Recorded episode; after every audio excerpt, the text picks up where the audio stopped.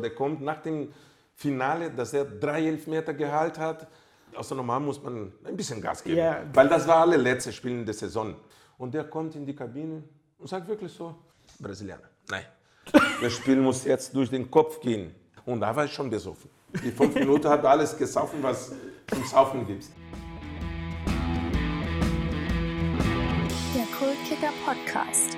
Moin und herzlich willkommen zu einer neuen Episode des Kultkicker Podcasts. Hier begrüßt euch der Martin.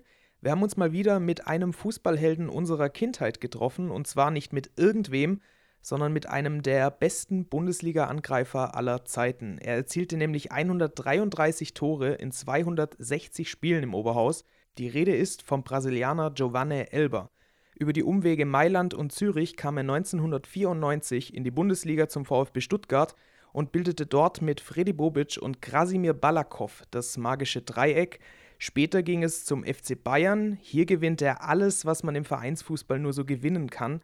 Schon während seiner aktiven Zeit gründet er dann noch die Giovanni Elber Stiftung und setzt sich für die Straßenkinder in seiner Heimat Londrina ein. Wir haben Giovanni an der Säbener Straße in München getroffen, denn er ist immer noch Botschafter für den FC Bayern.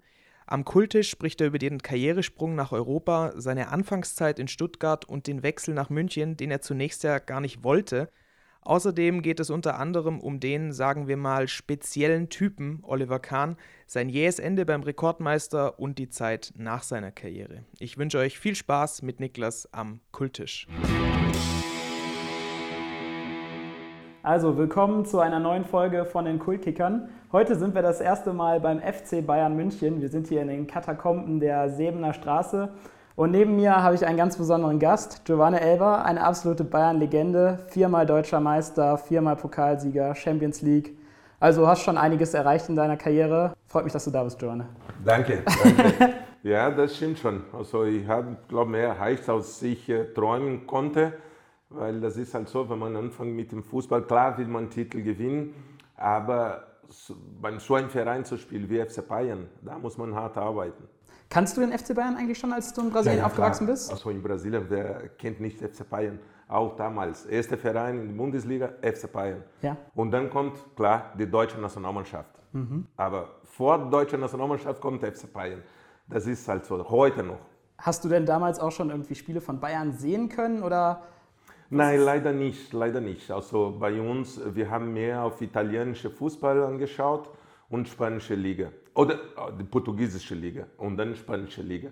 Also die deutsche Bundesliga ist erst nach äh, ja, 95, 96. Dann haben die Spiele auch äh, live übertragen in Brasilien. Ah, okay. Aber du sagst es ja schon, der FC Bayern ist so die Station, mit der man dich auch am meisten verbindet, auch wenn du natürlich bei anderen, anderen Vereinen gespielt hast und da auch erfolgreich warst. Und ich möchte dir am Anfang zum Einstieg äh, ein Foto zeigen von dir. ich denke, du weißt, um welche Situation es geht. Das ist schon Wahnsinn. Also, ja, brasilianische Frühlingsrolle. äh, aber das Schlimmste war hier, weil der Carsten Janke war oben drauf. Also Carsten hat fast 100 Kilo gewogen. Ja. Und auf das Teppich war so viel Sand und ich wusste es nicht. Ich bin mir eingewickelt und dann auf einmal habe ich ganz laut geschrien, Tor, Tor da drin und Carsten habe oben drauf zu, äh, gepackt und dann war alles Sand auf meinem Mund, Augen. Also es war, aber es war ja ein sehr schöner Torjubel. Ja, war das eine spontane Aktion oder hast du dir vorher schon gedacht? Also bei mir war alles spontan. Gab es keine Torjubel, wo ich schon äh, im Hotel trainiert habe. Okay. Weil das, das konnte man nicht, weil das, das Schwerste ist, das Tor zu schießen. Mhm. Das Torjubel, ach, dann kommt von alleine. Es war übrigens das 3 zu, äh, bei einem 13 gegen Wolfsburg 1998, also jetzt schon einige Zeit her, aber du erinnerst dich anscheinend noch sehr, sehr lebhaft dran. Ja, ja. Und du hast Carsten Janka jetzt schon angesprochen.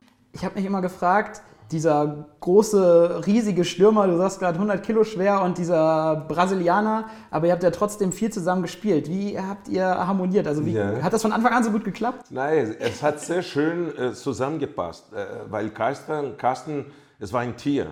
Und ich wusste immer, weil wir haben immer mit zwei Spitzen gespielt und ich immer neben Carsten. Und dann habe ich ihm immer gesagt, Carsten, du bleib einfach stehen, kann auch ausweichen, links, rechts, aber bleib mir in Zentralposition und ich mache das äh, äh, links und rechts. Sie können die immer anspielen und dann, ja, oft hat man den Ball auch zurückbekommen, kann man aufs Tor schießen. Also wir haben sehr viel Spaß zusammen gehabt, ja. Habt ihr auch privat euch gut verstanden? Ja, ja, ja, ja. Wie oft waren wir mit in unsere Familien essen gegangen, weil wir haben Stefan Effenberg als äh, Spielführer gehabt und der Effe war ein so, wo wir zum Beispiel in Hamburg gespielt haben.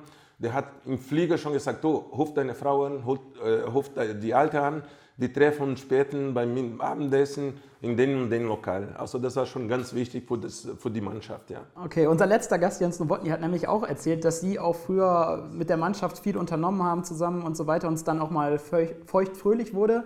War das beim FC Bayern auch so oder war der FC Bayern schon immer viel zu ehrgeizig dafür, um auch mal während der Saison ein bisschen Spaß zu haben? Nein, wir haben schon unseren Spaß gehabt. Klar, in Hamm, weil wir wussten, vier Tage später muss man oder hat man ein wichtiges Spiel, dann kann man nicht rausgehen, weil du bist so fokussiert, weil bei FC Bayern musst du immer äh, Einsatz bringen, musst du 100% da sein. Und wir haben immer so, wenn wir unterwegs waren, es war Länderspielpause und dann hast du zehn Tage gar kein Bundesligaspiel oder Champions League und dann kannst du schon ein oder andere trinken, ja. Da gibt es ja dann, also es gibt ja so dieses, immer dieses Klischee, Bayern P1, das gehörte gerade in der Zeit so zusammen. Ja. Kannst du das auch bestätigen oder ja, war das einfach? Voll, voll, weil das war unser Zuhause. Das wusstest du, was du alles da drin hast. Also du brauchst keine anzurufen und sagst, oh, wir brauchen einen Tisch, du kommst da, war schon alles vorbereitet, weil die wussten, also wenn FC Bayern zehn Tage kein Spiel hat, die Spieler werden da hinkommen. Ja. Und das wusste auch Uli Hoeneß, Karl-Heinz Rummenigge, Franz Beckenbauer. Also wir haben immer einen Aufpasser. Der wusste alles, was wir dort getrunken haben, mit wem wir gesprochen haben. Die wussten alles. Am nächsten Tag, Uli hat gleich uns angerufen, hey, komm mal vorbei in mein Büro, ich muss mit dir sprechen. Ja, und, und dann, äh, das, das hat man schon, das wusste man. Also der Uli weiß, was am Wochenende passiert ist. Also da will ich dann jetzt, das ist jetzt doch relativ spannend. Also auch mit Uli Hoeneß kann man sich dann so vorstellen, man kommt da an und man muss sich dann fünf Minuten Geschimpfe anhören oder also bei mir, bei, mir, bei, bei mir war es locker oder sag mal easy mit ihm, weil ich habe immer gesagt, Uli, du warst selbst Fußballer früher. Du hast auch ein oder andere äh, Weißbier getrunken. Also das ist jetzt unsere Zeit. Wir haben da ja ein oder andere vielleicht mehr getrunken, aber nächsten Morgen sind wir hier auf dem Platz, wir trainieren, wir werden alles geben am Wochenende. Und das ist gut für das Zusammenhalten. Und dann hat er immer gesagt, ja, du Brasilianer mit deiner Idee und so, das ist schon gut für die Mannschaft, aber pass mal auf, weil wir sind noch nicht im Ziel, wir müssen noch konzentriert, fokussiert sein. Ja, das, wir wollen jetzt auch nicht den falschen Eindruck erwecken, dass ihr da irgendwie nur Party gemacht habt. Ich meine, ihr wart ja super erfolgreich in dieser ja. Zeit. Also da muss ja auf dem Platz auch ordentlich mal Luft worden sein, damit man überhaupt in diese Position kommt. Aber das ist halt so beim, beim großen Verein. Also wenn, wenn du auf dem Platz alles gibst, wenn du Titel äh, äh sammeln kannst, und dann können Leute nichts sagen. Und das wusste man. Also auf dem Platz werden wir alles geben, auch wenn wir ein oder andere Spiel, sagen wir gegen Madrid, Barcelona verloren haben. Aber trotzdem, also wir waren da auf dem Platz, ja. wir, wir, haben was gezeigt. Am Ende, klar, also wer glücklich war oder die beste Chance hat, dann gewinnt auch das Spiel. Aber dein Weg ist ja trotzdem nochmal interessant. Ich würde jetzt nochmal gerne an, an, an den Anfang springen, weil wir haben gerade schon mal kurz äh, geredet, dass du damals als kleiner Junge nicht davon ja. hast träumen können, was dich erwartet in deinem Leben. Vielleicht erzählst du mal kurz, ähm, wie kamst du zum Fußball? Also das macht halt Fußball, das ganze Geschichte äh, interessant, weil ich komme aus einer ganz kleinen Stadt in Brasilien, wo auch äh, Rafinha, wo heute noch bei FC Bayern spielt. Ist das Londrina? Londrina. Ja, Londrina. Also ich sage immer, die schönste Stadt in Brasilien, ja? weil wir da äh, äh, äh, aufgewachsen Liegt das sind. am Meer eigentlich? Nein, nein, nein, okay, Gott sei Dank nicht. Okay. Oder was sagt Gott sei Dank? Ist eine schöne kleine Stadt aber ist nicht so bekannt, klar, wie São Paulo, Rio de Janeiro. Und für mich am Anfang war wichtig, beim Verein in Brasilien zu spielen. Ein großer Verein. Und Flamengo ist mein Lieblingsverein in Brasilien. Maracanã-Stadion. Da habe ich immer geträumt, oh, einmal mit Flamengo im Maracanã-Stadion zu spielen. Wenn ich angefangen habe, das war so meine, meine Träume. Aber und dann ist das Leben sehr schnell geworden, das Fußballerleben, weil ich war Amateur noch für FC Londrina und dann auf einmal bekomme ich einen Anruf von Nationaltrainer und das war drei Monate, wo ich beim Verein war. Ich sage, puh, ich werde jetzt Nationalspieler, Junioren-Nationalspieler. Und dann war ich beim südamerikanischen Pokal dabei, da haben wir gewonnen, ich war Torschützkönig. Und dann WM in Portugal 91, ich war auch bei uns äh, Torschützkönig in der brasilianischen Nationalmannschaft und wir sind Vize-Weltmeister geworden. Das war die U21? U21, ja. Wir haben Stadio da Luz, damals äh, 128.000 Zuschauer äh, haben wir da gespielt, vor so eine Kulisse, das war schon wahnsinnig. Und, und, dann, und dann nach dem Finale, ich, ruf, äh, fliege zurück nach, nach Brasilien und dann ja, bekommt man einen Anruf von AC Mailand. Ja, das Ich habe gesagt, nein, das gibt's doch nicht. Ja, genau, das, nein, das ist gedacht. nicht wahr. Weil FC Londria, AC Mailand, das ist ja wirklich ein riesen, ist riesiger Unterschied. Ja. Und ja, wie war das dann? Also war da dann äh, ein Berater dran, ein Trainer, ein Manager? Obwohl vorher war ein Berater, der wollte mir nach Belgien holen. Aber der hat gesagt, Giovanni, du bist noch nicht Profi. Du, du sollst mit deinem Verein streiten und dann, ich nehme dir nach Belgien. Ein Jahr wirst du kein Spiel machen, aber und dann bist du frei. Und dann können wir mit deinem Verein in Belgien unterschreiben.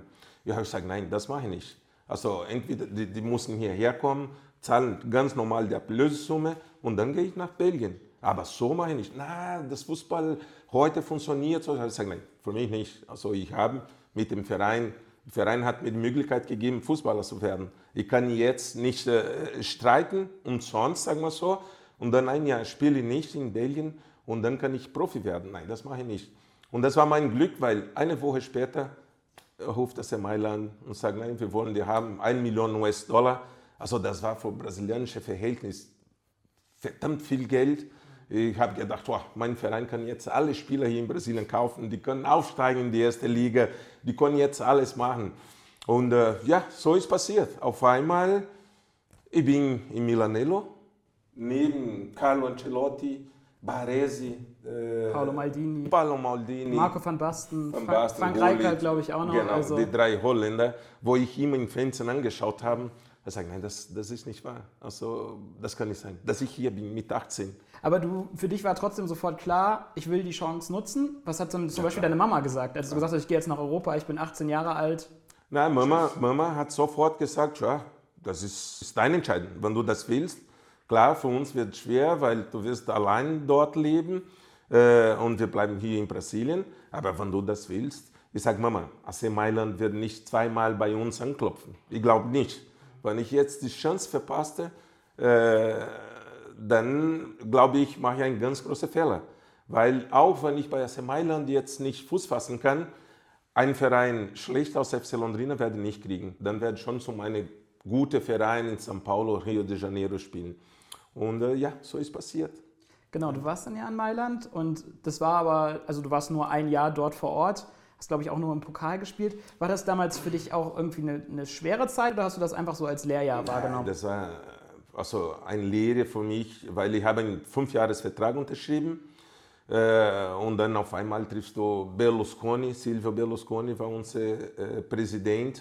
Und dann kommt und sagt, Junge, pass mal auf, lass nie den Fußballer vor dem Mensch stehen, weil der Fußballer irgendwann stirbt, aber der Mensch selber wird weiterleben.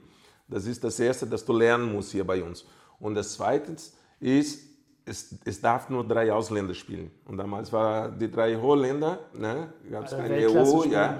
Und ich habe gesagt, nein, ich bin einverstanden. Also ausgeliehen zu werden, das ist gar kein Problem. Aber lasse ich äh, mit euch die Vorbereitung machen. Also ich brauche jetzt nicht die Vorbereitung in der Schweiz zu machen bei den Grasshoppers, aber hier, weil dann kann ich mehr lernen. Und so war die drei Jahre, immer hin und her. Die Vorbereitung mit AC Mailand begonnen, aber die Meisterschaft in der Schweiz gespielt. Und ich habe sehr, sehr viel gelernt in der Schweiz. Also Grasshoppers hat mir die Möglichkeit gegeben, äh, um zu werden, was ich heute bin. Weil da ich habe wirklich alles, die, die, die Kultur, Sprache, äh, wie man in, in, in, in Euro, europäische Fußball spielen muss. Und das Beste war, ich habe gar keinen Druck oder ich habe gar keinen Druck äh, äh, gespürt, weil ich war noch jung und mein Berater hat immer gesagt, du, Druck muss die andere haben, die Nationalspieler bei meinen Grasshoppers. Also du kannst befreit, locker spielen. Und äh, ja, es war drei erfolgreiche Jahre, weil es immer ein Jahr nacheinander ist immer besser geworden. Nach drei Jahren wollte ich normal gar nicht weg von Grasshoppers. Wollte schon da bleiben, ja, weil es war Du so bist schön. ja auch Torschützenkönig geworden. Genau, Torschützenkönig, Pokalsieger. Und trotzdem äh, denke ich mir so, du kommst aus Brasilien, Italien ist auch schon mal was anderes als Brasilien, aber dann die Schweiz. Also da wird ja mit sicherlich Hart. der schönste Fußball gespielt Hart. und da sind Berge und da ist Schnee, das ist so ein doofes Klischee, aber für so einen Brasilianer, der die Sonne sicherlich mehr mag als den Schnee. Und es war so, Schweizer Fußball kannte ich nicht. Ich kannte nur Schokolade aus der Schweiz. Aber Fußball wirklich. Also ich kenne keinen Sau, wo dort gespielt hat. Und dann auf einmal so, uff, jetzt wird schwer. Und dann, erste Monate, ich war oben auf dem Berg, äh, habe nur Lauftraining gemacht, äh, muss absolvieren. Nach zehn Tagen haben mein Berater angerufen und gesagt, du, die brauchen hier einen Leichtathlet und keinen Fußballer, weil ich bin schon seit zehn Tagen hier und ich habe gar keinen Ball gesehen. Also die haben mir ein Fahrrad gegeben, ich muss runter bis hoch auf den Berg, jeden Tag mit dem Fahrrad und dann ganz oben muss ich trainieren. Nein, das schaffe ich nicht. Also die hier spielen wirklich gar keinen Fußball. Aber im Nachhinein sagt, das war ganz wichtig für mich, ja, also für meinen Körper. Und dann bist du ja nach drei Jahren, trotzdem hat dann die Bundesliga angeklopft und es ging zum VfB Stuttgart. Drei Jahre dann Stuttgart, auch sehr erfolgreiche Zeit gewesen. Äh, erstes Jahr hast du auch schon acht Tore gemacht und im zweiten Jahr kam dann der gute Krasimir Balakow noch dazu. Da waren es du, Krasimir und Freddy. Ja, magische Dreieck, was fällt dir denn dazu ein? Boah, das war, also beim VfB Stuttgart, es war sehr schön, es war sehr familiär. Also alles andere, sag mal so, als wir mir gedacht haben, dass in, in München wird. Äh, und nach drei Jahren beim VfB, ich wollte gar nicht weg von VfB. Das war auch so wie in der Schweiz, weil die haben Anschluss gehabt. Also ich habe Freunde, meine Familie hat gut gelebt, meine Tochter ist in Stuttgart zum, zum Welt gekommen. Und dann, ja. Stuttgart, Schwäbin quasi. Ja, genau, genau. Und, äh, und, und das zweite Jahr mit dem VfB, weil das erste Jahr war so, erstes Spiel Tor geschossen gegen HSV, zweites Spiel hier in München gegen 60, Waden beim Bruch. Und dann hat er, hm, die Karriere hat so gut angefangen und geht auch jetzt, kann zu Ende gehen. Aber Gott sei Dank, wir haben gut gearbeitet und nach vier Monaten, fünf Monaten, im Dezember noch, habe noch gespielt für den Verein, hatten in der Saison noch äh, acht Toren geschossen, aber zweite Saison, es war brillant, also Genau. mit Krasimir 16 Balakow. Tore und 10 Vorlagen Ja. war gemacht. Und das Schönste war, allerletzte Spiel in der zweiten Saison, weil Balak, äh, Bobic, der lag vor in der Torschützliste mit, äh, ich glaube, 17, 18 Toren und die war ein Tor da hinten. Und dann hat der Krasimir und Bala immer zu mir gesagt, äh, äh, Krasimir und Bala, Krasimir und Freddy, Giovanni, jede Ball, wir werden dir jetzt anspielen, du musst das Tor machen, dass ihr beide Torschützkönig wird. Ich sage, Leute, das geht, heute geht nicht. Und das war ein Spiel gegen Karlsruhe. Ich sage, heute geht gar nichts. Also ich, ich schieße auf, auf Torwart, ich treffe die Latte, Pfosten, aber das Tor kann ich nicht machen. Lass uns das Spiel gewinnen und der Freddy soll allein Torschützkönig werden. Und so war es bei uns, unser, unser Gespräch auf dem Platz. Ja, also das klingt auf jeden Fall nach einer hervorragenden Kameradschaft, die ihr dann habt. Würde mich auch interessieren, hast du mit Freddy Bobic auch noch heute guten Kontakt Ja, und mit. Krasimir? Klar, klar. Also mit dem Freddy, wir haben noch jetzt vor letzten Spieltag getroffen äh, in München äh, und es ist immer schön, ihn zu treffen, weil Freddy, äh, ich sage es nicht, ist mehr als ein Freund, ist, ein, ist mein Bruder, sagen wir so, weil der hat mir richtig unterstützt, wenn ich von, äh, von, von, Zürich nach äh, Stuttgart gekommen bin. Also wir haben die gleiche Zimmer geteilt, äh, Familie war immer zusammen. Seine Frau ist schwanger geworden. Ich war der Erste, wo er Fahrt haben. Also klar, nach Freddy. Weil der hat gleich bei mir angerufen und gesagt, du Brasilianer, du kannst dir nicht vorstellen, meine Frau ist schwanger. Und dann, und dann hat er seine Familie angerufen später. Und bei mir war auch so, meine Frau ist schwanger geworden. Ich habe nicht meine Mutter, Vater angerufen, hat zu, zuerst Freddy. Und so war unser Kontakt und ist heute noch. Also die Familie hat noch Kontakt. Und das ist schon Krasimir, der ist jetzt Trainer, äh, Nationaltrainer in Bulgarien geworden. Äh, wir haben wenig, oder ich habe wenig Kontakt mit ihm, aber ein, zweimal im Jahr, man ruft schon an, wenn man hier in Deutschland ist, man trifft sich oder versucht zu treffen, weil jeder hat äh, andere, andere äh, Wege. Ne? Auch ein ganz besonderer Fußballer, was der so auf dem Platz gemacht hat, fand ich auch immer so jemand, der unglaubliches Auge hatte, irgendwie so, der da wahrscheinlich auch bei euch ein ganz, ganz, ganz wichtiger Teil war, um euch Stürmer. Ja, bei euch ist so, man, man schaut nur, was der da auf dem Platz geleistet hat. Bei uns ist so, weil wir haben das menschlich kennengelernt. Und das menschlich ist noch besser als dem Fußballer. Ja? Das sage ich 100 Pro, 100 Prozent. Also einer mit einem ganz großen Herz, nicht nur Krasi, sondern Freddy. Äh, einer, wo will immer der andere helfen, äh, ist immer bereit. Tag und Nacht kannst du ihn anrufen, wenn du irgendwas brauchst. Und das ist äh, schön, ja. Was mich auch noch interessieren würde aus der Stuttgarter Zeit, bevor wir dann zum FC Bayern kommen, du hattest, glaube ich, in der letzten Saison in Stuttgart war Jogi Löw euer Trainer, Ja. oder? Wie hast du, weil deutsche Öffentlichkeit, weißt du ja, Yogi ist äh, auf jeden Fall umstritten. Und wie hast du ihn denn so als, als Trainer und auch als Mensch wahrgenommen? Also bei uns war sowas.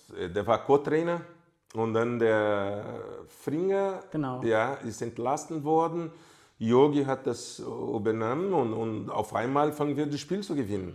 Und dann die Fans wollten unbedingt einen Trainer haben, neue Trainer und Trainer war Yogi. Und dann habe ich gesagt, super, wir freuen uns, weil der war äh, bei uns so wie ein Mitspieler. Der war gar kein Trainer, richtig Trainer. Weil der ist zu uns gekommen und hat gesagt, Leute, wie war das Training? Ah, Yogi, heute war ein bisschen zu hart, zu viel, morgen ein bisschen weniger. Und das hat er auch gemacht.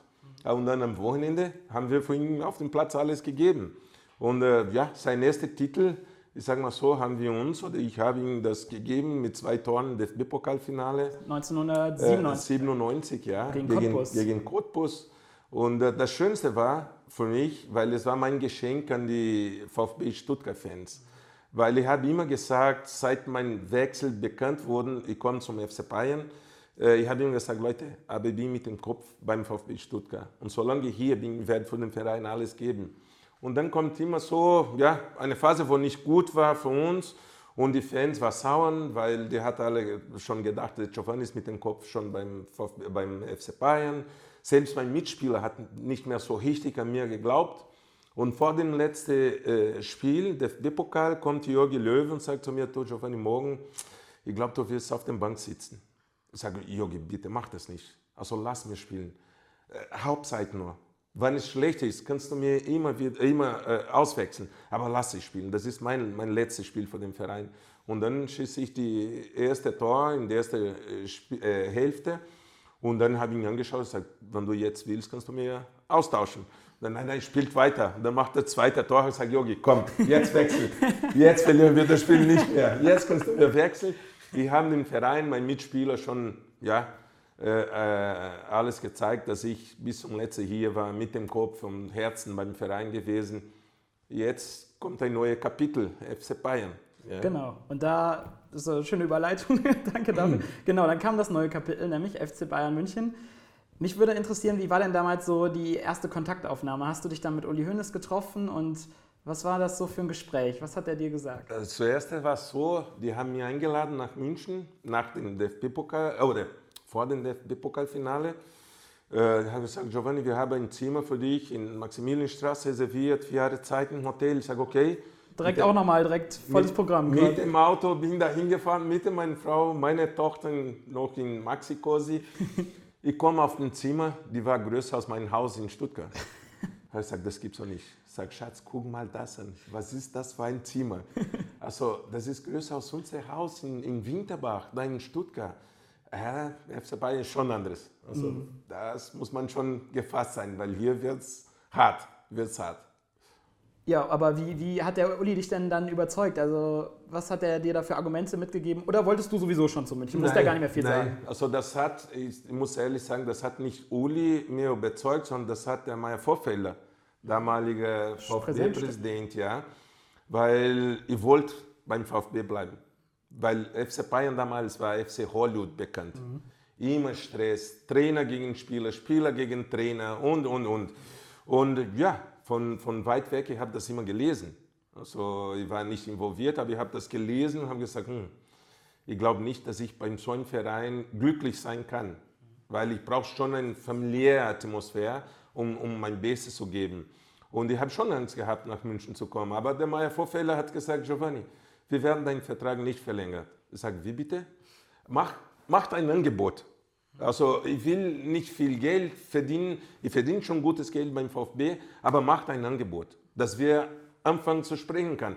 Ah, nein, nein, nein, FC Bayern hat schon angerufen, die haben ganz großes Interesse und das ist viel Geld, das du kriegen kannst und wir auch äh, äh, von, von, von Verein. 12 Millionen äh, Mark damals, also das ist schon viel Geld. VfB hat nur 3 Millionen bezahlt an, an, an Milan und dann ja für 12 Millionen verkauft. Und dann habe ich gesagt, okay, also wenn VfB nicht will und dann ja, mache ich das mit FC Bayern. Aber war Arsenal auch so ein Gespräch und dann ruft mir Lothar Matthäus, der war noch beim Verein unter Vertrag beim, beim Bayern und dann ruft mir Lothar an, auf Italienisch, fängt zu sprechen, sagt Lothar, kannst auf Deutsch, wenn du Deutsch kannst, ne? Also wir können auch Deutsch sprechen. Und äh, ja, der war ganz, ganz lustig. Er sagt, oh Giovanni, das wirst du sehen, das ist nicht so, was in die Presse steht.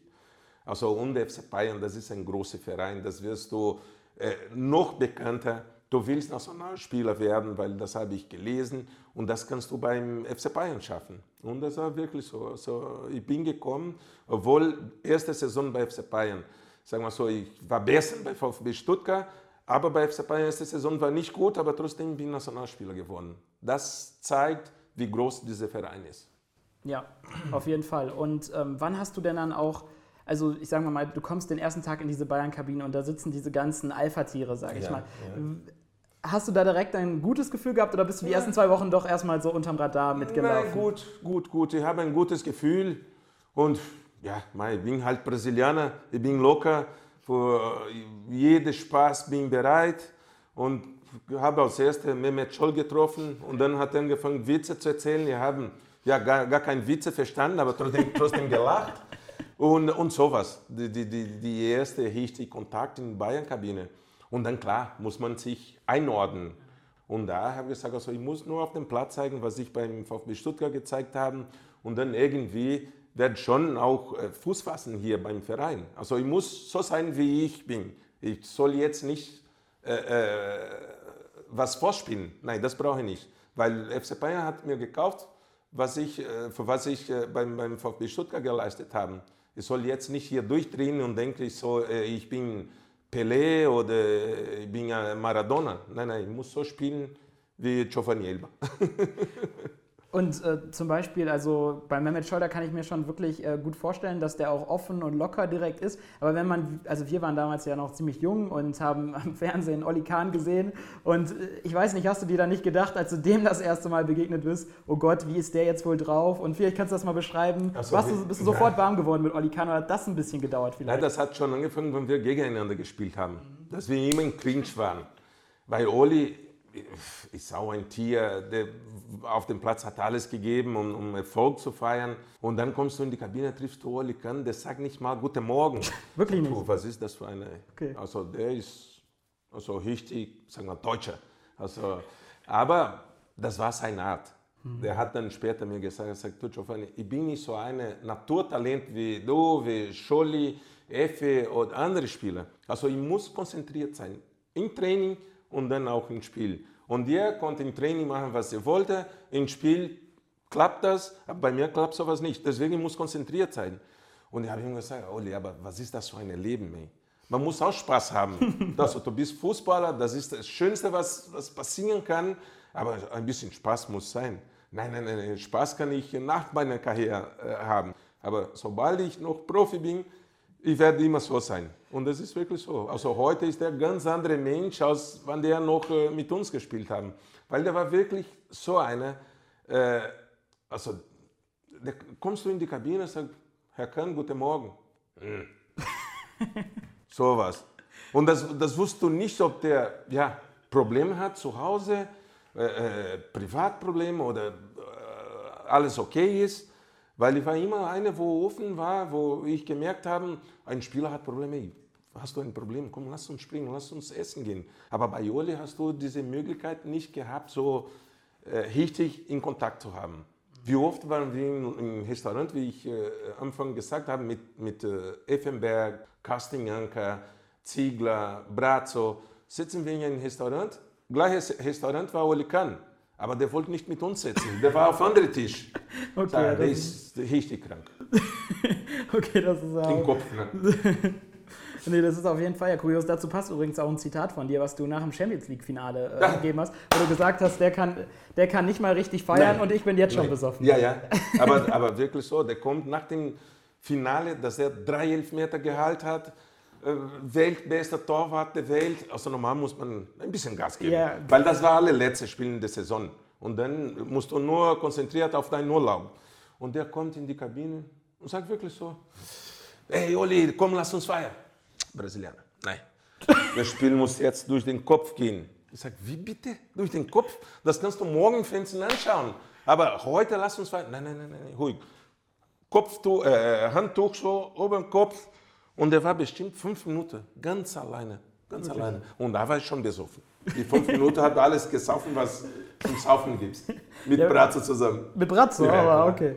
Ja, das, also ich meine, es war ja auch wirklich ein dramatisches Finale, ich kann mir das Mhm. schon vorstellen. Und äh, gerade auch mit der Sache zwei Jahre vorher, Ja, mit ja. diesem Trauma, sag ich Stimmt. mal, ähm, da war das ja wahrscheinlich dann nochmal befreiender, oder? Das stimmt, weil 99, das war schon, schon schlimm für uns. Nach dem Finale verloren. Da warst du Finale. auch richtig schlecht drauf, das habe ich mal im Interview gesehen. Ja, du ich, auch keinen sehen. Ich war, ich war angeschlagen, zusammen mit dem Vicente Lizarazu. Wir waren oben auf der Tribüne und dann der UEFA-Präsident Johansson, heißt er damals, damaliger, und er hat uns gesagt, komm, lass uns untergehen. Wir haben gewonnen. Wir gehen runter, Camp Nou kommt hoch, 2-1 von Manchester. Solskjaer, ja. Mhm. Also das war echt Wahnsinn. Also heute noch, egal wo ich bin, sind viele Leute kommen zu mir und sprechen nur über dieses Spiel, das wir verloren haben. Mhm. Das 2001 sind wenig, aber viele hat das Spiel noch im Kopf. Jeder weiß, 99, äh, wo das Spiel angeschaut hat, genau äh, äh, wo der war, wie der das Spiel da gesehen hat. Das war, ja, das war ein Spiel für, für Geschichte, Ja. aber leider schlecht für uns. Ja, das war also quasi, ich meine, da hattet ihr dann kein Bayern-Dusel, ganz im Gegenteil, ganz brutal, aber dann die Meisterschaft 2001, ähm, das war Ja. dann das komplette Gegenteil. Also Komplett wirklich das komplette Gegenteil. Ähm, da würde mich auch mal interessieren, weil der Olli, es gibt ja das äh, Video von Olli Kahn oder die Bilder, wo er dann auch direkt gesagt hat, wir müssen jetzt wieder nach vorne, nachdem Hamburg das Tor geschossen hat und eigentlich alles schon vorbei war. Hattest du den Glauben da auch oder war das, Nein. hast du dir gedacht, was macht der Be Da hat der jetzt? Trainer mir ausgewechselt, kurz, kurz vor Schluss, und dann passiert das 1-0 durch äh, Barbares. ja. Und dann haben wir gedacht, boah. Und dann denkt man nur, also morgen, was steht in die Presse? Wirklich? FC Bayern ganz schwach. FC Bayern kann man alles verkaufen, die kriegen, äh, gewinnen keinen Titel mehr. Also solche Sachen sind in meinem Kopf durchgegangen in diese äh, Minuten. Und dann passiert das äh, Freistoß. Auf einmal Oli Kahn läuft nach vorne und sagt, nein, bitte Oli, hau ab jetzt. Bleiben nicht neben die, die Mauer, weil das wird, der wird irgendeinen schubsen und dann pfeift äh, Chelsea der Freistoß gegen uns, bleibt ganz weit weg. Und dann, ja, Gott sei Dank, der alte Schwede, Patrick Andersson, hat das Ding reingemacht. Also, es war schön, es war schön. Solche Titel zu feiern, das ist wirklich, ja. Also ihr hattet halt wirklich in deiner Zeit viel zu feiern. Ich habe ja gerade schon gesagt, viermal Deutscher Meister, viermal Pokal, einmal Champions League. Ich weiß nicht, was war denn so die allerschönste Feier, die du in der Zeit bei Bayern hattest und warum war das die schönste Feier? Das war die erste, das vergisst man nie. Und das war ja äh, 99, erster Meistertitel, 99, dass ich äh, verletzt war. Und dann sagt meine Frau zu mir, Tor, okay, kannst du feiern mit denen, aber pass mal auf, weil dein Knie ist noch nicht in Ordnung. Äh, ich habe noch eine Schiene gehabt. Geht, meine Frau war schwanger, geht nicht in die Disco. Also nach dem Abendessen zurück nach Hause. Ha, Ich ahne schon, wie es ausgegangen ist. und dann war bis um 5 Uhr morgens mit Mario Basler und alle. Und dann auf einmal, nächsten Tag sitze ich zu Hause mit meiner Frau, wir gucken noch so den Meisterfeier in den Fernsehen. Und wer kommt da mit dem Schiene so hoch und, und die Krüge so hoch? Und meine Frau, du warst doch in die Disco, sag Scheiße. da war Stress bei mir zu Hause. Ich sag, Schatz, muss man feiern. Also das war die erste Meistertitel, erste Meisterfeier. Weil ich weiß nicht, wann ich noch Meister werden kann. Weil das muss man feiern. Also wenn man was gewinnt, weil das ist so schwer, äh, äh, Meister zu werden. Und das ist meine erste Meisterfeier. Und dann, Aber kamst du denn auch mit dem, also auch rein vom Geschmack her mit dem, mit dem Weißbier zurück, äh, zurecht bei den Feiern oder hast du dir gedacht, mein Gott, können wir nicht mal was anderes trinken als nein, immer nur nein, ich habe Weißbier? das genossen. Ja? Weißbier, das war so schön. Okay. Und ich war der Erste, wo Weißbier-Duschen Trainer hier gemacht haben. Und das war gegen Trapattoni, der Pokal äh, 97, 98. Äh, der hat mir angeschaut, nein, nein, nein, nein, nein, nein, nein. Und auf einmal was. Auf Wiedersehen, Trapp. Danke. Genau, der Trapattoni war dann ja ein Jahr noch dein Trainer in Ja.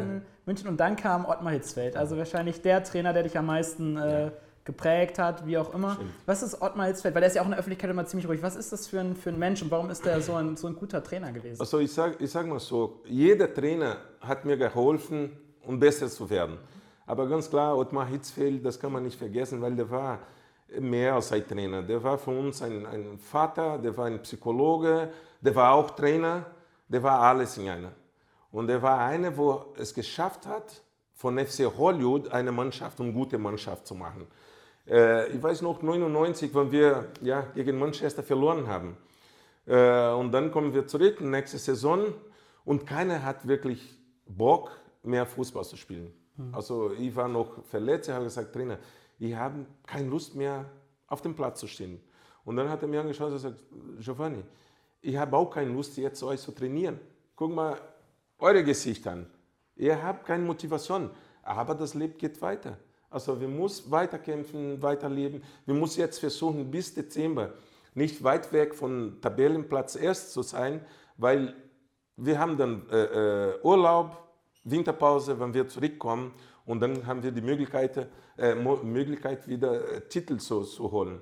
Und sowas. Also bis Dezember haben wir geschafft, erste, zweite zu sein und dann im Januar kommt wieder Freude. Und das hat nur der Trainer geschafft. Also der war ganz, ganz äh, Besonderes für uns. Äh, eine Saison, wo nicht gut war, äh, auch nach 99. Da stand schon, ja, Ottmar Hitzfeld soll jetzt weggehen. Und dann wir haben uns Spieler im Zimmer getroffen vor einem Spiel. Hat gesagt, Leute, komm, wir müssen alles geben. Auch wenn wir alles geben schon auf dem Platz, aber muss noch, noch mehr, jeden Einzelnen noch mehr, dass der Trainer bei uns bleibt. Weil wenn Hitzfeld jetzt weggeht, wer soll kommen? Mhm. Und wir haben gute Trainer. Nur das Ergebnis bis jetzt stimmt nicht. Und dann ja, haben wir geschafft, das Ding noch umzudrehen und er ist noch länger geblieben. Und das war unser Glück. Dann später haben wir auch die Champions League gewonnen. Genau. Und äh, nochmal zwei Jahre später, oder genau, die letzte Saison in Bayern war eigentlich, also hast du, glaube ich, da die meisten Tore geschossen? 21 Tore waren es. Also Torschützkönig, das war, war mein Fehler. War eigentlich deine beste Saison beim ja. FC Bayern dann und trotzdem war es die letzte. Was war das denn für ein Gefühl? Also es kam dann Räumer Kai zur nächsten ja. Saison. Wie hast du die Zeit erlebt, wo du vielleicht auch gemerkt hast, okay, mein, meine Zeit bei Bayern geht jetzt langsam ja. vorbei, wo du dich wie zu Hause gefühlt hast? Ich, ich sage es war Spaß. Das war mein Fehler, Torschützkönig zu werden. Weil wenn ich vielleicht nicht geworden wäre, wäre noch ein Jahr oder zwei, drei äh, länger geblieben. Aber das ist halt FC Bayern. Und, und, und Uli hat mir in die Augen geschaut, hat gesagt, Ottmar Hitzfeld mit dabei. Er sagt, Giovanni, wir haben einen Spieler gekauft, 18 Millionen. Und das war viel, viel, viel Geld. Er gesagt, der muss spielen. Also da wirst du keine Chance haben. Ich sage, Trainer, aber Moment mal, weil wir spielen immer mit zwei Spitzen. Äh, kann vielleicht nicht für beide das zusammen. Nein, nein, nein, das geht nicht. Weil also, zuerst ist Roy Mackay, dann kommt Claudio Pizarro, Santa Cruz, du bist der vierte äh, äh, Angreifer. Ich sage, puh, wie geht das? Nach ja, ein Monat, ich bin Torschützkönig und jetzt bin ich auf einmal äh, vierte Mittelstürmer. Hat er gesagt, ah, so ist Fußball, Giovanni, das muss man durch. Äh, wir zählen nicht mehr mit dir, also du sollst einen Verein finden. Weil bis dahin war ich nicht vorbereitet, weil ich habe gedacht, also, eine Saison habe noch Vertrag, werde ich hier spielen und dann wird man sehen. Aber da kommt alles sehr schnell. Und dann kommt die erste Spiel und die haben immer Zuschauer, wir wollen Giovanni sehen, Giovanni sehen nach zehn Minuten. Äh, und dann hat der Trainer immer Heumakai ausgewechselt, ich komme ins Spiel und schieße die Toren. Und das war auch das mein allerletztes Spiel für den Verein gegen Hamburg, in, in Hamburg. Äh, Heumakai raus, ich komme auf den Spiel und schieße die Toren. Und dann kommt Hitzfeld in die Kabine und sagt, Giovanni, du musst schnell weg. Weil so wird Heumakai keine Chance hier haben. Weil die Fans, die wissen, was äh, an dir haben. Heumakai muss noch zeigen und wenn du auf dem, auf dem Bank sitzt, also das wird Heumakai äh, nicht leicht machen für Heumakai. Und dann müssen wir äh, sagen, dass du auf der Tribüne sitzen musst. Mhm. Ich sage, puh, das ist hart. Dann sagt Trainer, weißt du was? Also es war so schön bei FC Bayern, sechs Saison. Also ich suche einen neuen Verein, mhm. weil ich will keinen Stress haben und ich bin noch jung. Also ich will jetzt nicht mein Geld kassieren und auf die Tribüne zu sitzen. Nur zu sagen, also ich bin noch beim Verein. Nein, das brauche ich nicht. Du hast dann, genau, bist ja dann, äh, dann nach Lyon gegangen. Ja. Damals ja auch noch eine europäische Topmannschaft gewesen, mehr oder weniger. Also war jetzt nicht irgendwie eben noch nur Geld verdienen, irgendwo mitnehmen, sondern es war ja noch sportlich eine große Herausforderung. Ja, war eine Herausforderung, ja. Und dann, dann kommst du zurück nach München mit Lyon. Und was ist dann wow. passiert? Also, äh, ja, bei Lyon war es so, äh, die waren schon ein oder zweimal Meister, französischer Meister. Und dann haben die mir angerufen, Giovanni, willst du nicht bei uns spielen, obwohl ich schon fast sicher war, nach Monaco zu gehen. Auch mit Juninho, glaube ich. Ja, mit Juninho war es in Lyon. Aber ich war schon sicher mit Monaco. Also Präsident von Monaco war hier an Sebene Straße mit dem Vertrag, alles.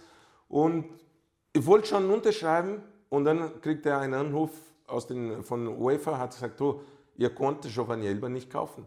Ihr muss einen Spieler verkaufen, dass der nach Monaco kommen kann. Und dann hat Uli mir angeschaut und Puh, dann bleibst du halt noch ein Jahr hier. Ich sage, okay, mit dem Auto, wollte nach Hause fahren, ruf mir Juninho an. Im Auto noch hat gesagt, Giovanni, kannst normal an Sebenestadt kommen? Weil der Präsident von Lyon, der fliegt jetzt nach äh, München und er will mit dir treffen und will den Vertrag mit dir machen. Ich habe meine Frau kurz angerufen und gesagt, du, Monaco, Lyon, Frankreich, komm, lass uns da hinziehen. Und dann bin ich nach Lyon und dann die erste Woche in Lyon Champions League auslösen. Und dann, klar, FC Bayern, ganz oben. Und dann nächste Lyon. Ich sage, nein, mhm. das gibt es ja nicht. Also ich muss wieder zurück nach München. Wie wird das sein? Oh, das, das ist wahnsinnig. Und dann äh, Olympiastadion, äh, zweite Halbzeit, glaube ich, schieße ich das äh, Tor 1-0 oder äh, 2-0 und wir gewinnen das Spiel. Das Schönste war, die Reaktion von den Fans zu erleben weil der Stefan Lehmann, äh, unser Stadionsprecher, hat gesagt, ja, Tor für Lyon, äh, so ungefähr, ne, lustlos, mit Nummer 9 und alle Fans, Giovanni, Erber.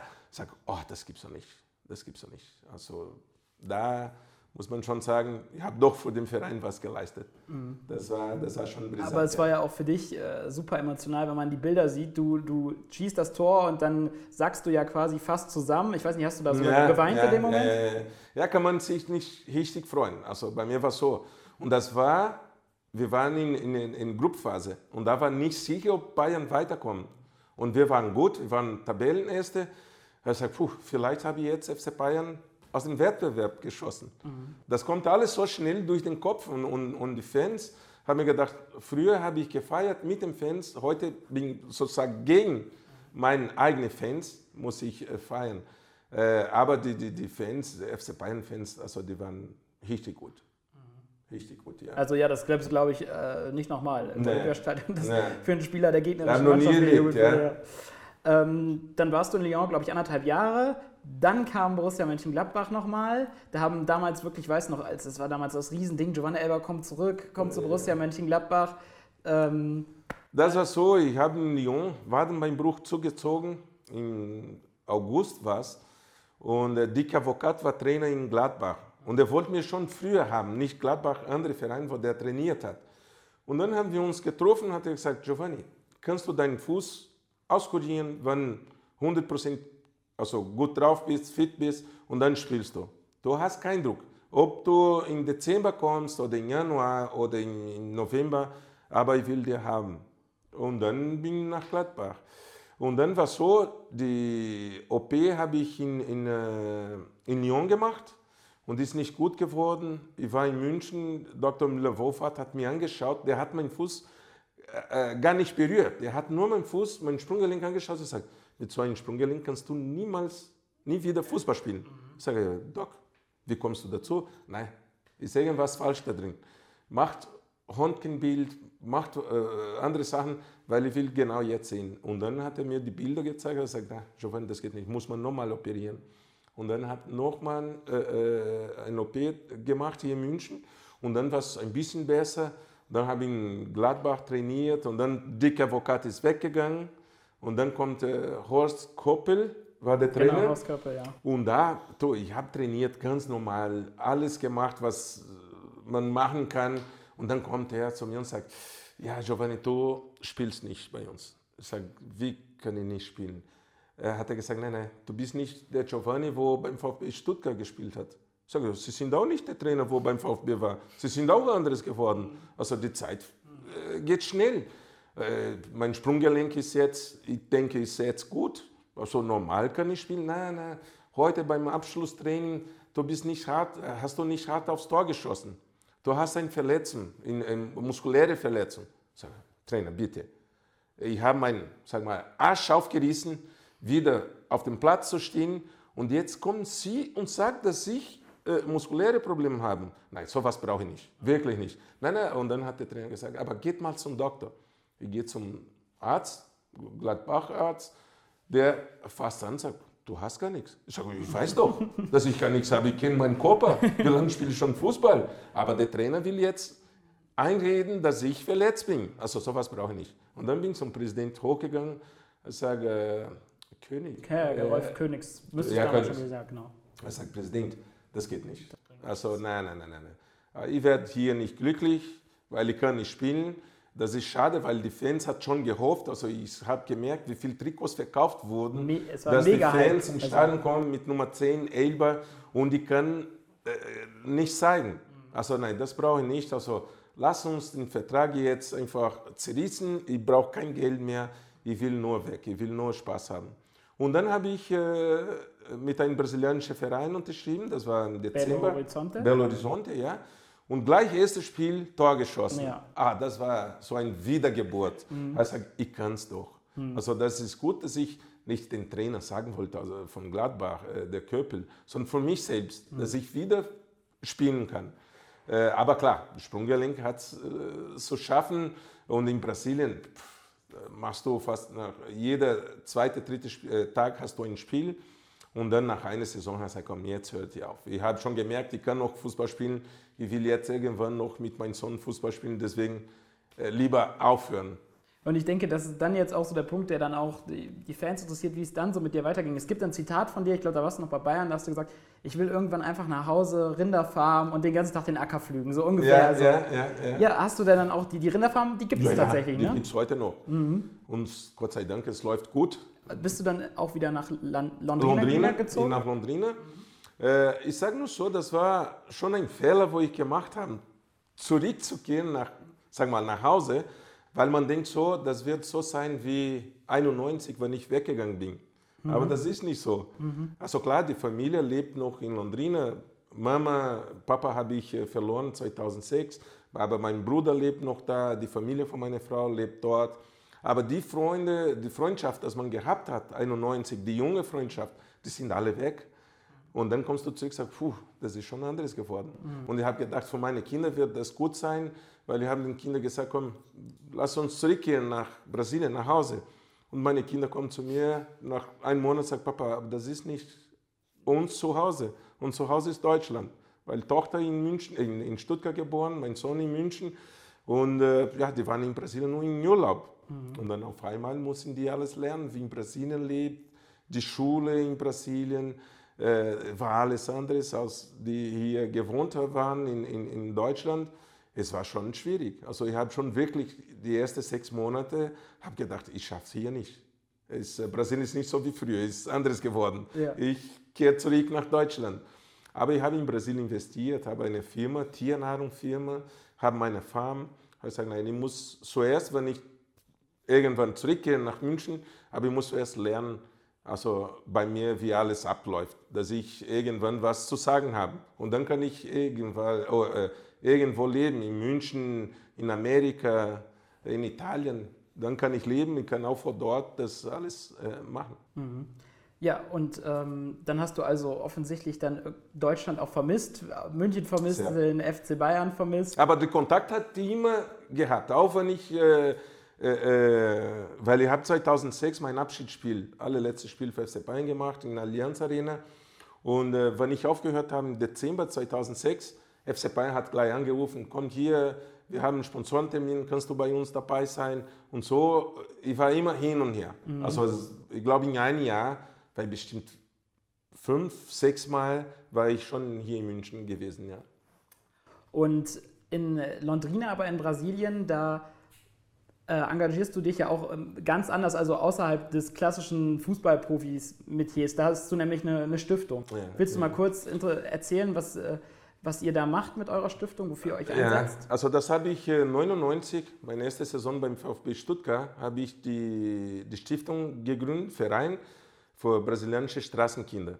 Da Ein Nachbarn, der hat äh, Geburtstag gefeiert und der wusste, dass ich immer Ende des Jahres, Weihnachtszeiten, habe ich Lebensmittel verteilt für die Straßenkinder, wo die in Favela wohnt, in, in, in Slum und so.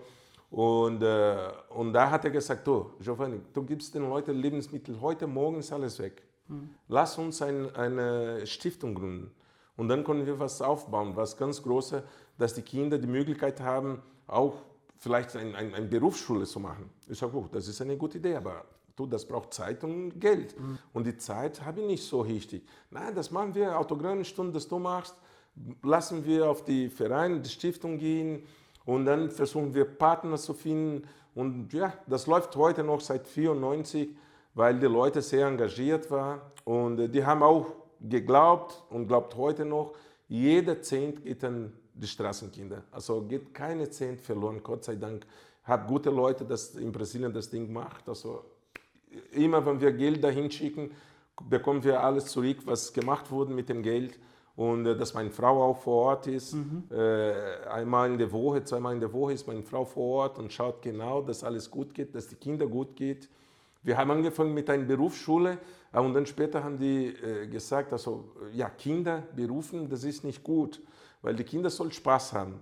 Und dann haben wir so Nachhilfsunterricht gemacht, dass die Kinder aus der Straße wegkommen.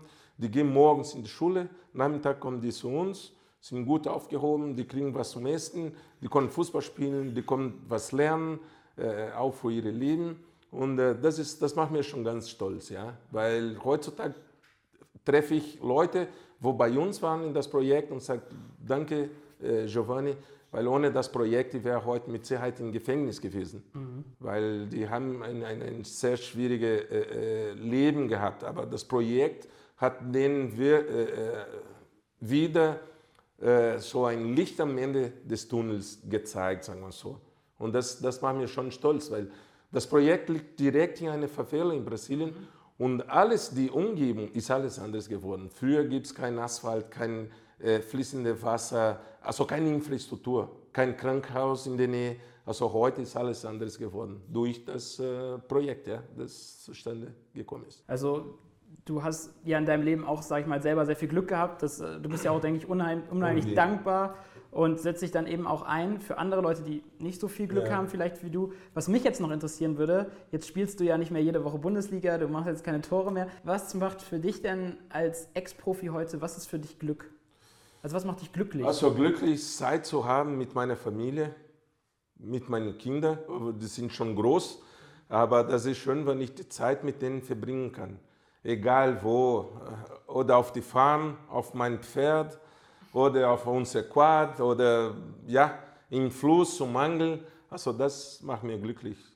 Äh, und, und, und das ist auch so, weil ich habe gesehen, man kann mit wenig kann man sehr gut leben. Und das lernt man auch in Brasilien sowas. Äh, du brauchst nicht so eine, äh, weil man sagt, also Gott sei Dank, wir haben sehr viel Geld bekommen. Aber man kann nur zweimal am Tag warmes essen. Mhm. Oder man kann sogar drei, aber, aber zweimal mindestens. Und das hat man, wenn man sowas in Brasilien hat, ist man schon glücklich. Und deswegen, also ich habe nie vergessen, von wo ich herkomme. Meine Familie, äh, die haben ein ganz einfaches Leben. Und deswegen kann man nicht äh, äh, abheben, mhm. weil ich weiß, das gibt ein anderes Leben. Mhm. gibt nur, nicht nur das Fußballerleben, dieses Leben, weil das Leben aus einem Fußball, und das sage ich zu den Spielern heutzutage, das ist sehr schön. Das, du hast den Eindruck, du, du lebst in einer Disney World, mhm. sagen wir so. Ist alles wunderschön. Alles wird für dich vorgemacht, äh, vorbereitet. Du brauchst nur konzentriert sein auf dem Platz.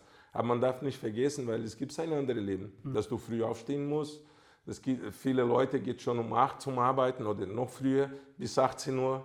Ein Fußballerleben ist eine halbe Stunde auf dem Platz, am Wochenende spielen. Also gibt es nichts Schönes, sagen wir so. Das ist doch ein schönes Schlusswort, würde ich sagen, für das Interview. Danke, Giovanni, für deine Offenheit. Danke. Hat mir sehr viel Spaß Danke. gemacht. Da waren aber einige Anekdoten mit dabei. Ich hoffe, ihr hattet Spaß mit dem Interview. Wenn ihr mehr von Giovanni oder den anderen Kultkickern sehen möchtet, dann besucht unsere Webseite kultkicker.com oder unsere Auftritte auf YouTube, Facebook oder Instagram. Gleich gibt es noch die Kategorie zwischen den Pfosten. Ich verrate mal so viel, es wird ziemlich musikalisch. Viel Spaß, ich verabschiede mich schon einmal. Ciao.